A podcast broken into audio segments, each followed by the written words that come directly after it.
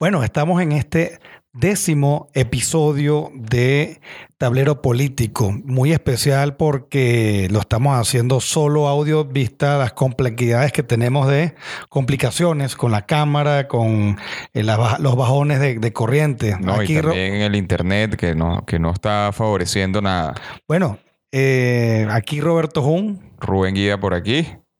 César Pérez ahora por aquí. Por teléfono, vía satélite, César Pérez. ¿Cómo está todo? todo bien, bueno, luchando contra lo malo. Bueno, eh, tenemos entonces, ¿cuáles son las jugadas de estos días? César, preséntanosla. Bueno, eh, tenemos dos días de un comportamiento eh, más atípico de lo atípico que pasa en este realismo mágico, realismo sucio, realismo terrible que es Venezuela. Eh, dos días de una represión espantosa, eh, dos días en que teníamos eh, alguna suerte de certidumbre de la salida por fin de la tiranía y incluso los actores políticos que están eh, junto con el, tirano, eh, tuvieron el, el, valor de decir que en efecto bien conversado. O sea, es que yo realmente no dejo de sorprenderme con eh, lo poco político, no sé, lo poco inteligente, lo poco atinados que son estos personeros de la tiranía, pero bueno, son tiranos. Bueno, César. wow. No, no, de verdad que el teléfono empezó a las 6 de la mañana, un poco antes de las 6 del día martes, y estos dos días han sido interesantísimos. Bueno, pero ¿amaneció de golpe o, cómo fue eso? Porque muchos medios de comunicación dijeron que había un coup d'etat en Venezuela. No, no, no, no, es totalmente absurdo. Eh, es una cuestión que hemos venido eh, diciendo bastante nosotros desde, desde hace bastante tiempo. De hecho, recuerdo que eh, Robertico fue uno de los primeros que mandó bombardeo por las redes sociales el mismo día que, mira, nada de eh, golpe de Estado, coup de Estado, como ustedes lo quieran llamar. Realmente, al ser Maduro un, un representante o el jefe de, el, del régimen ilegítimo, lo que se hace es una, una resistencia institucional y lo que está intentando eh, el país a través del presidente Juan Guaidó es volver a la situación eh, que teníamos, eh, que tuvimos en algún momento republicana. Bueno. O sea, volver a rescatar nuestras instituciones del secuestro que tienen estos señores. Bueno, pero César, cuando tú dices que yo fui uno de los primeros que lanzó una noticia así, importante destacar que eso no fue que se me ocurrió en el momento, ¿no? Nosotros hemos, incluso hemos tenido actividades que los invitamos a ver en, los videos de qué es un golpe de Estado. Porque artículos, artículos también en la página web, Cultura Jurídica, ORG. Porque así como nos han... lo hemos dicho desde hace bastante tiempo, parte de esta plataforma ha sido para hablar de legitimidad. Creo que somos de eh, las pocas plataformas que realmente se ponen a estudiar las cuestiones de legitimidad, porque vemos por allí, eh, sin tener que nombrar personas, pero vemos por allí unas, unos cuantos personeros de diferentes secciones o facciones políticas eh, diciendo que las cosas son como ellos dicen, pero no dan una explicación.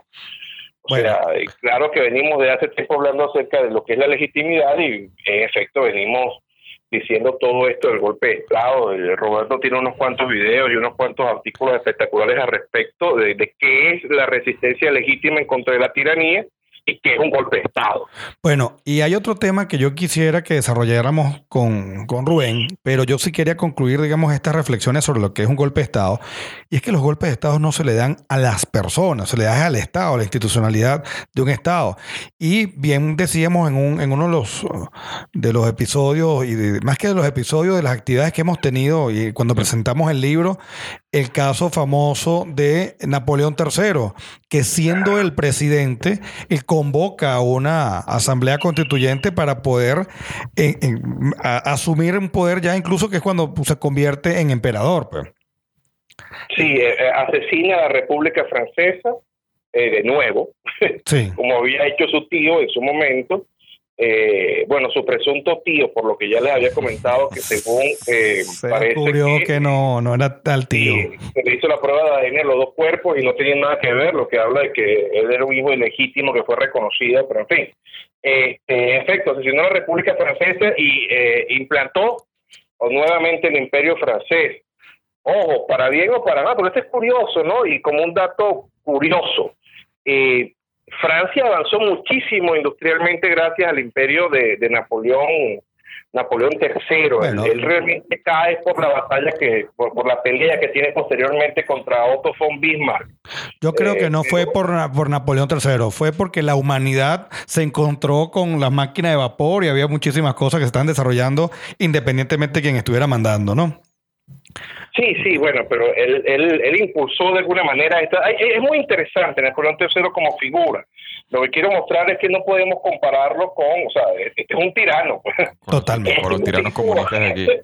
Bueno, y del tema que quiero yo abrir esta, esta jugada en el tablero es de un gran amigo de Rubén, que es el diputado Zambrano.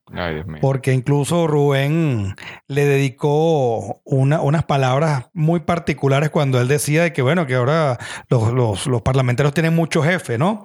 Y resulta que amaneció hoy con que le quieren levantar o le están haciendo un procedimiento, ya sabemos cómo es tales procedimientos, para levantarle la, inmunidad parlamentaria al vicepresidente Zambrano de, la Asamblea Nacional. Rubén, ¿qué, mensaje le tienes a, a tu diputado favorito? Bueno, primero que se dé cuenta que sí, efectivamente hay varios jefes en el Parlamento y que esos varios jefes somos todos los electores y los venezolanos, ¿no? Primero, primero. En segundo lugar es que, bueno, la tiranía hace cosas propias de la tiranía. No podemos esperar que ellos este, se comporten de forma regular cuando están usurpando puestos, están este, eh, a todas luces cometiendo crímenes de lesa humanidad con la represión que, que, cometieron el día martes y el día miércoles. Una hoja más, lamentablemente, para el expediente de la Corte Penal Internacional. Entonces, bueno, que le quieran levantar la inmunidad parlamentaria, bueno, será porque el, diputado Zambrano habrá aparecido en las fotos, mm, repentinamente en las fotos y en los videos en los cuales se, se vea a Leopoldo López, curiosamente, y a Juan Guaidó en la, en la, autopista sobre el distribuidor Altamira, en el cual estuve yo presente, bueno, evidentemente horas luego, eh, luego de esos acontecimientos. César, ¿te acuerdas que habíamos discutido también sobre la, institución o no del levantamiento de la, de la inmunidad parlamentaria, ¿no? ¿Qué, no, nos comentas? Sí, bueno, eh, es un hecho que eh, esto que esta gente pretende llamar levantamiento de inmunidad parlamentaria no es más que otro acto despótico, otro acto fuera del derecho que carece de legitimidad. Y viene un principio fundamental. Al ser el poder legislativo, el poder por excelencia de la República, eh, se quiere proteger a los diputados para que los diputados, que son los conformantes de él y que en efecto tienen la potestad de ser la voz del pueblo tan importante, que van a hacer las leyes que tienen que cumplir todos, incluyendo el presidente de la República, entonces se quiere proteger a los diputados para que puedan decir lo que les dé la gana y hacerlo todo siempre y cuando no cometan ninguna clase de crimen flagrante, entre otras situaciones. Ahora bien, por esto es que precisamente se le pide permiso al Parlamento antes de poder enjuiciar a uno de sus miembros. Es decir, tú le pides permiso a todo el cuerpo colegiado a tenor de establecido en la Constitución y es entonces cuando tú puedes enjuiciar o levantar la inmunidad parlamentaria a uno de sus miembros a fin de poder llevarlo ante el Poder Judicial. O sea, esto es lo que realmente se hace. La Asamblea Nacional Constituyente, primero, no es el cuerpo colegiado, el Parlamento como tal. Eh, de paso, eh, no es ni asamblea, ni nacional, ni es constituyente, es una, una impostura más, como siempre señala, como siempre señalas tú, Roberto. Entonces, por lo tanto, eh, es absurdo pensar que se está levantando realmente la inmunidad parlamentaria. Esto no es más que una persecución en contra de uno de los diputados, como ya hemos visto que se ha hecho en momentos anteriores. Pero incluso intentando e, entenderlo, yo no sé, yo tengo mis, tengo mis reservas. Cada vez que esta gente ha ido a hacer algo, lo hace y punto. O sea, no es no, que se la vamos a levantar, que le vamos a hacer esto. Esto, esto es raro, esto es muy extraño. Y hay, algo, hay, otro, hay otro elemento allí que me, llama bastante la atención. Escuchaba algunas noticias que decían que en todo caso los tribunales que enjuiciarían a Zambrano sería la jurisdicción penal ordinaria. Entonces, vemos cómo siendo miembro de la Asamblea Nacional en cuanto a la directiva, eh, a Guaidó quieren enjuiciarlo en la sala penal mientras que y dictan medidas, etcétera, y a él en la jurisdicción eh, eh, penal ordinaria. quiere decir es que es un mensaje para los jueces. A ver qué jueces están o no con, esta misma línea, ¿no? también porque son unos balurdos a nivel jurídico, básicamente. yo, no entiendo nada realmente lo que esta gente quiere hacer, porque por otro lado, eh, se había hablado de dicen los, norteamericanos que habían cuadrado con este señor, con, con Michael Moreno, para que sacara una sentencia dejando sin efecto la Asamblea Nacional Constituyente. Bueno, no lo dijeron los norteamericanos, es una interpretación que hicieron algunas personas de lo que dijeron los norteamericanos. Pero tú estás ah, queriendo, tú estás, tú estás asomando allí que la gente manda hacer sentencias y las compra. ¿Cómo, cómo? Tú estás, tú estás dejando entrever de que alguien iba a comprar alguna sentencia, porque eso yo creo que no ocurre.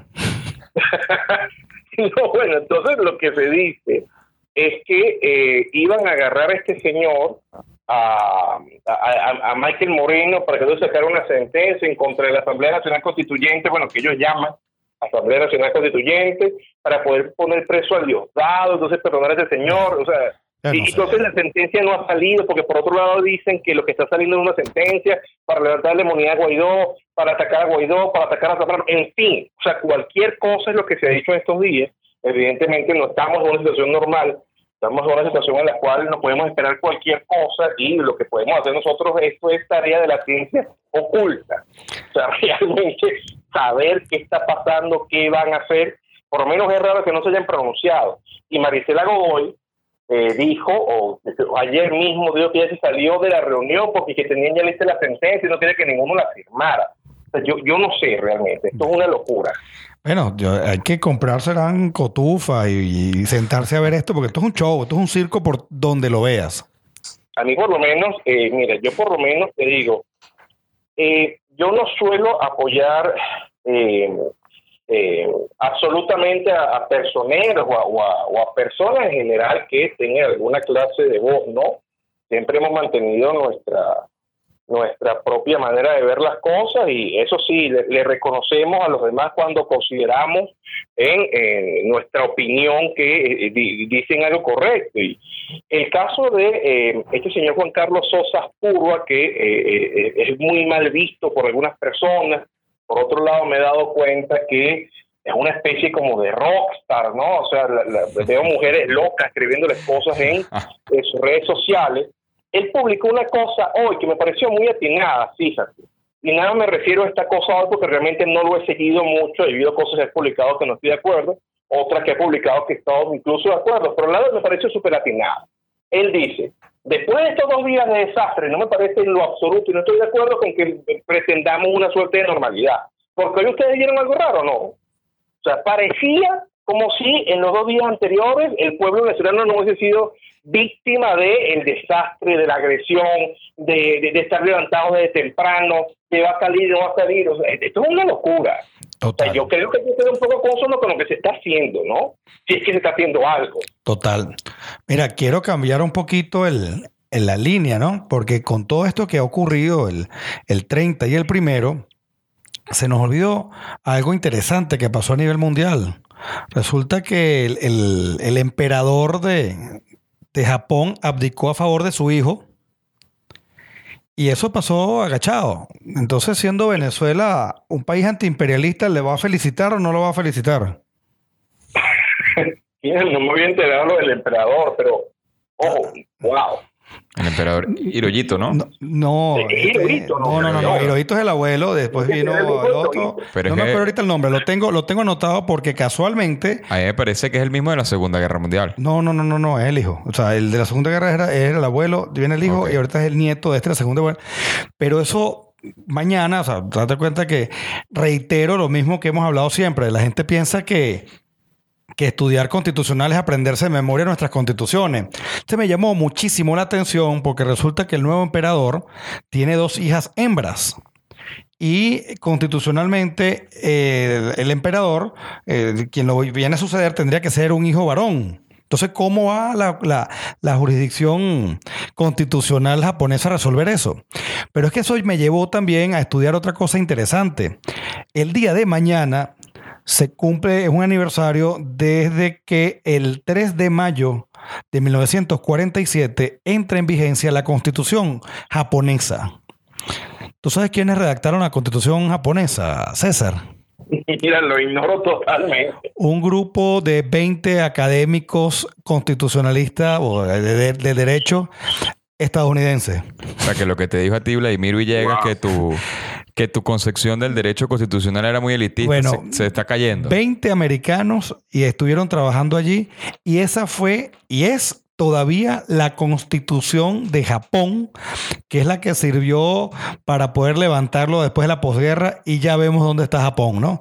Y bueno, el, emperador, por supuesto, no es un jefe de Estado entendido de que puede hacer lo que le da la gana, porque ninguno de los, de los monarcas en realidad lo son, pero además está un poco más restringido, pero vemos cómo incluso los japoneses no andan llorando que si les invadieron su, su, su soberanía y, le metieron dos bombas nucleares. Ajá. Y mira dónde están. No, tienen una victimización propia que advirtieran en el libro del gran eh, Carlos Rangel aquí en Venezuela, la victimización propia de Latinoamérica. Pues. Sí, sí, y el buen salvajismo y el, después el buen revolucionario y todas esas mitologías extrañas. Bueno, mañana es un día para hablar de la constitución de, de, de Japón. Bueno, yo quiero, yo quiero saber la opinión de ustedes dos, eh, César y Roberto. ¿Qué les parece a ustedes? ¿Hay un quiebre en el tema militar aquí en Venezuela?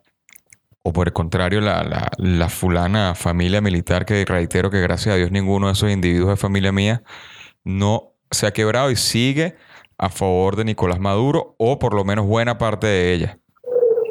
¿Qué piensan? Mira, pues yo eh, no, no, no podría decirte sí o no, solamente podría decirte lo que he visto. Lo que he visto es que en efecto había militares apoyando a Guaidó y a Leopoldo López. Eh, y en efecto, entonces eso no puedes hablar de que si hay militares apoyando a Leopoldo López y el, el, ministro de Defensa está hablando o está negociando la cabeza del que él dice que es su jefe, no podemos decir eh, que haya en efecto una unidad como la pregona, pero bueno, allá ellos.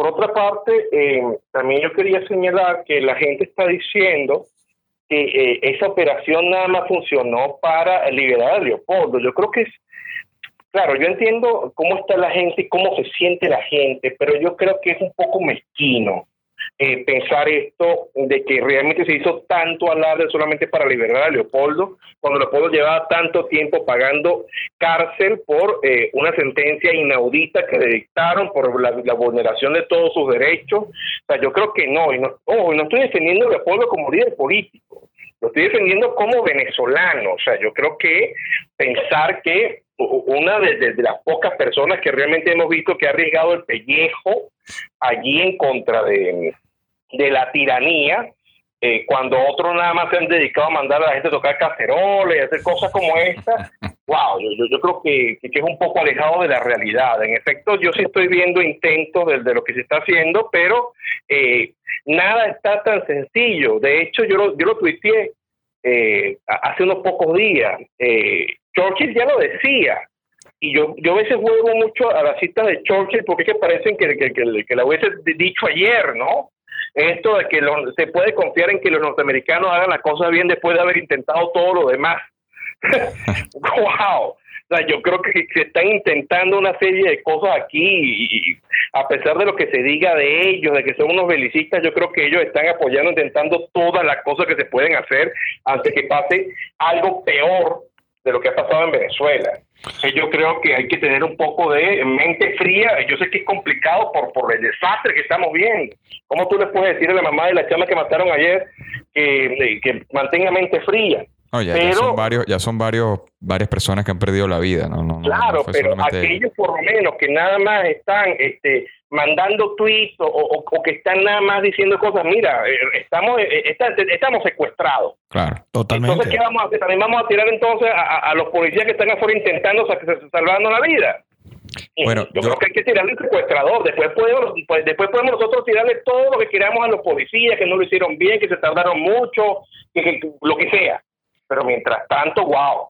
Pues yo, que hay que ver cuál es el enemigo principal. Yo que estuve allí y bueno, tuve una visión evidentemente muy limitada de, los hechos en, en, el distribuidor Altamira. Oye, lo que se vio fue, eh, yo llegué a las 8 de la mañana, o sea, un poco tarde, ¿no? lo que se vio fue, fue que no había un orden. O sea, allí los únicos militares que yo logré ver, alcancé a ver, estaban únicamente reprimiendo a la gente. O sea, los militares que estaban con Guaidó a esa hora, a esa hora, alrededor de las 8, 8 y media de la mañana, no estaban. Entonces yo creo que, bueno, hubo un intento, pero no le salió. Y bueno, ya, ahí en adelante ya, ya es, bueno, ya, ya, ya es historia, ¿no? Todo, todo descoordinado, todo, y se, activó el aparato represor tarde, tarde, ojo, se activó el aparato represor tarde porque ya habían transcurrido por lo menos cinco horas desde que la gente estaba concentrada allí, habían destruido toda la, la, reja perimetral de, de la base aérea, había ingresado algunas personas, pero este, desde el punto de vista, se ve que que fue un ensayo, o, bueno, un intento que no, no, no caló, no, no, no, no, llegó al punto que ellos quisieron. Creo que le faltó apoyo militar. Eso, esa es mi interpretación del día martes. El día de ayer, bueno, una marcha como para demostrar fuerza, ¿no? Pues, es mi, es mi punto de vista, no sé. Yo tengo mis reservas con respecto de, de lo que es el componente militar, porque no veo que haya una sensatez genuina en las personas que tengan que decir algo, sino que pudieran estar salvando su pellejo. Ah, totalmente. Entonces, cualquier apoyo que tú vayas a ver, mm, por supuesto se, recibirá, pero no, no, no de manera genuina. Ahí vemos que eh, cualquiera de ellos tiene algo que esconder. Y por supuesto yo creo que internamente pueden tener sus fracturas salió este personaje que no recuerdo el nombre claro de allá de los Estados Unidos, que es un bigotón. Eh, John Bolton. Ese mismo. Diciendo de que, bueno, mencionando que sea padrino y el otro. Desconocemos porque a lo mejor esto es parte del juego. A lo mejor la realidad es peor. A lo mejor la realidad es peor. Sí, sí, por supuesto. Eh, bueno, también hubo un comentario. Que la realidad siempre es peor. Bueno, sí. hubo un comentario que me, que me acuerda a hechos típicos de, de lamentablemente, el venezolanaje que es cuando a una persona la estafan, la roban o lo que sea, le apagan el teléfono. Entonces ese fue el comentario después de, de, Bolton y, este otro Mike Pompeo. No, Elliot Abrams. Elliot Abrams. Que, Elliot Abrams que apagaron el teléfono, o sea, como si o sea, los propios estafadores. Entonces también eso deja eh, eh, abierto a, a, los especuladores que les encantan las teorías de conspiración de que, bueno, que fue que le montaron lo que se llama aquí popularmente un peine. Mira, ¿y, y, qué pasa si al final de la película Maduro es el bueno? o siempre estuvo muerto como Bruce Willis en, ¿Ah? sexto sentido. No, eso, eso, no, eso no. Eso, no, Bueno. Eso no va a pasar. Mira, y hablando de películas. Ser que sea menos malo. Sí. Puede ser. Pero de que es un villano, un truán, un gandul, un, un, tipo espantoso y, bochornoso lo es. Mira, Rubén mencionó de lo de la película de Bruce Willis, porque aquí todo hay que compararlo con las películas. Y resulta que eh, Marco Rubio puso unas, unas dos fotografías de unas escenas, de unas escenas de del padrino. Cuando decía, Fredo, yo sé que fuiste tú, y le da el famoso beso Corleone. sí. Y la otra fotografía es la de Fredo yendo a pescar. ¿La de Fredo? Yendo a pescar, que sale en el, en el ah, botecito. ¿Pero quién es Fredo Maduro? Bueno, entre ellos hay que ver quién se Ellos sabrán. Ellos sabrán. No, claro, porque a, menos que Maduro sea entonces. No sé. Michael Corleone, entonces eh, Fredo. O a lo mejor el mensaje no era para Maduro, a lo mejor entre, eran entre ellos. El hecho es que yo, yo, yo no puedo hacer una agenda de un día para otro porque no sabes qué puede pasar. Bueno, el, podcast lo tuvimos que grabar de emergencia. Lo estamos grabando en audio precisamente para poderlo subir al día siguiente. Hoy es jueves, estamos tratando de subir para el viernes. También, y también yo no quería dejar pasar esto porque yo he visto no solamente comentarios en, los, en los videos del podcast, también he visto algunos comentarios en mi cuenta personal diciéndome que, que por qué voy yo a Globovisión.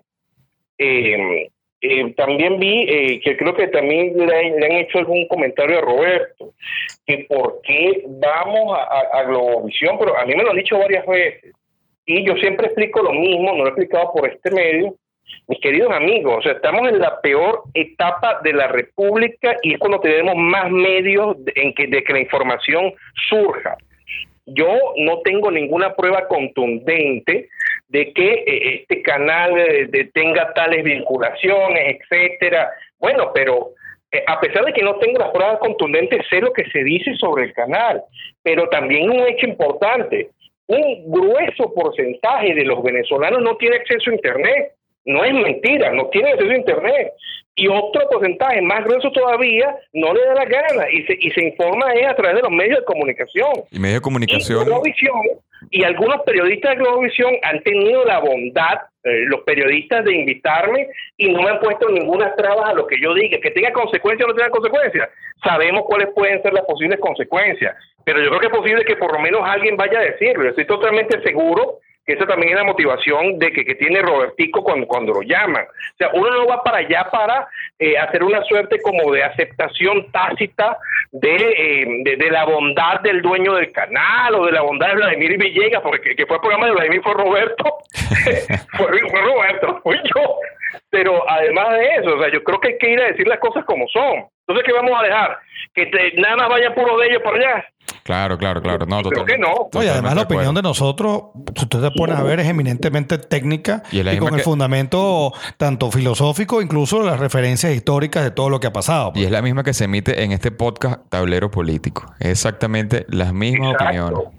Entonces yo quiero decir una vez más a las personas que nos escriben, esto no es una suerte de convalidación de ningún señor que se dedique a lavar dinero, eh, que se dedique en general a ser chavista, porque yo creo que ser chavista no solamente es un acto deleznable de maldad y de estupidez, sino en general pasa a ser como una especie de sinónimo de algo delictivo. Y estoy seguro que eso va a pasar eh, en algún momento de nuestra historia a ser así. Eh, por lo menos legítimamente. Me dirán loco, pero el chavismo ha demostrado ser todo lo peor que puede ser. Hay gente que dice, no, que el chavismo es como el peronismo, que es como el justicialismo. ¡Wow!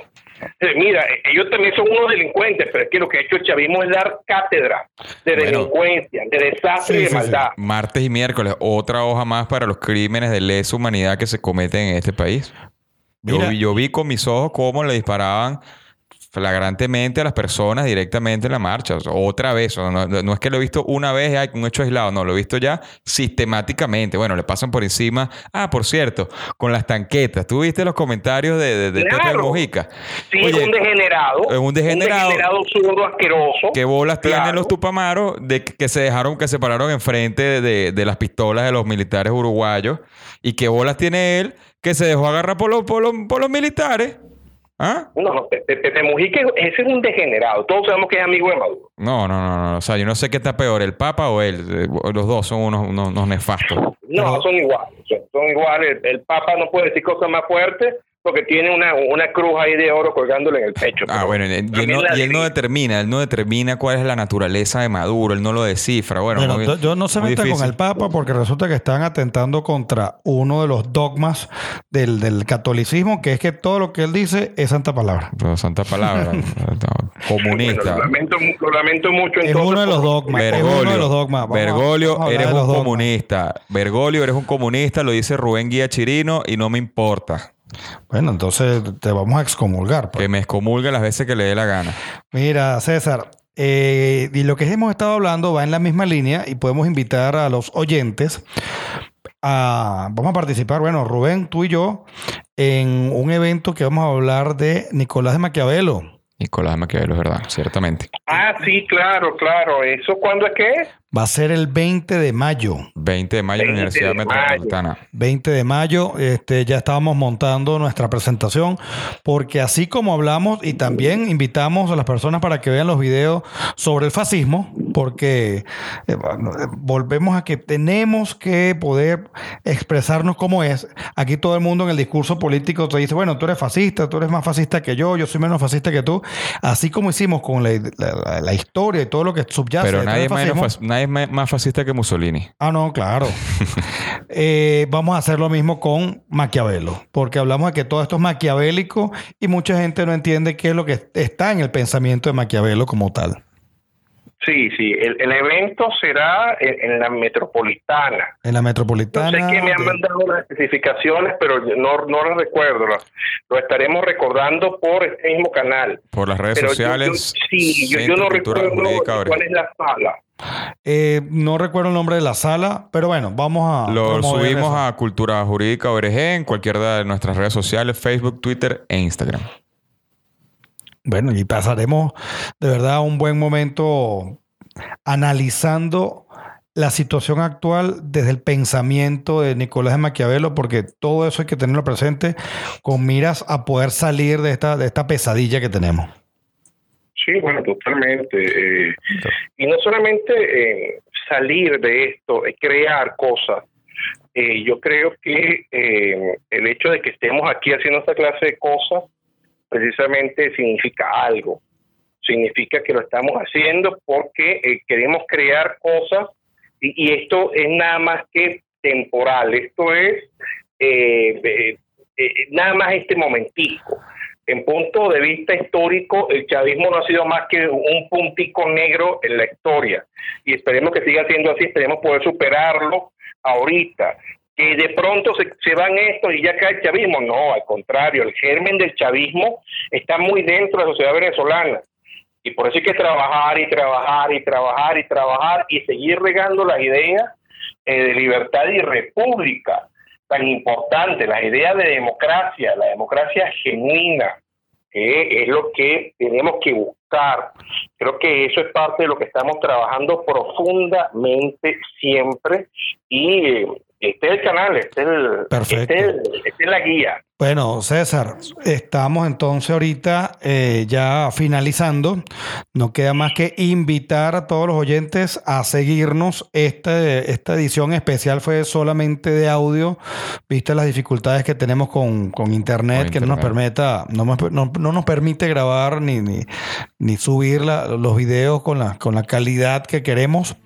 Eh, suscríbanse, Cultura Jurídica ORG. Activen las notificaciones, dejen su comentario que crean que va a suceder esta semana, si, si definitivamente cesa la usurpación o, bueno, seguimos aquí en resistencia. Mira, Yo voy a seguir diciendo la última la frase para despedirme. eh, muerte a las tiranías y que viva la libertad, que Como- viva Venezuela. Como en Saldremos de- 1805 aparece una de las banderas propuestas por Francisco Miranda. Tal cual. Bueno, nos despedimos. No quiero, quiero hacerlo con una maldad. Y te la voy a hacer a ti, César.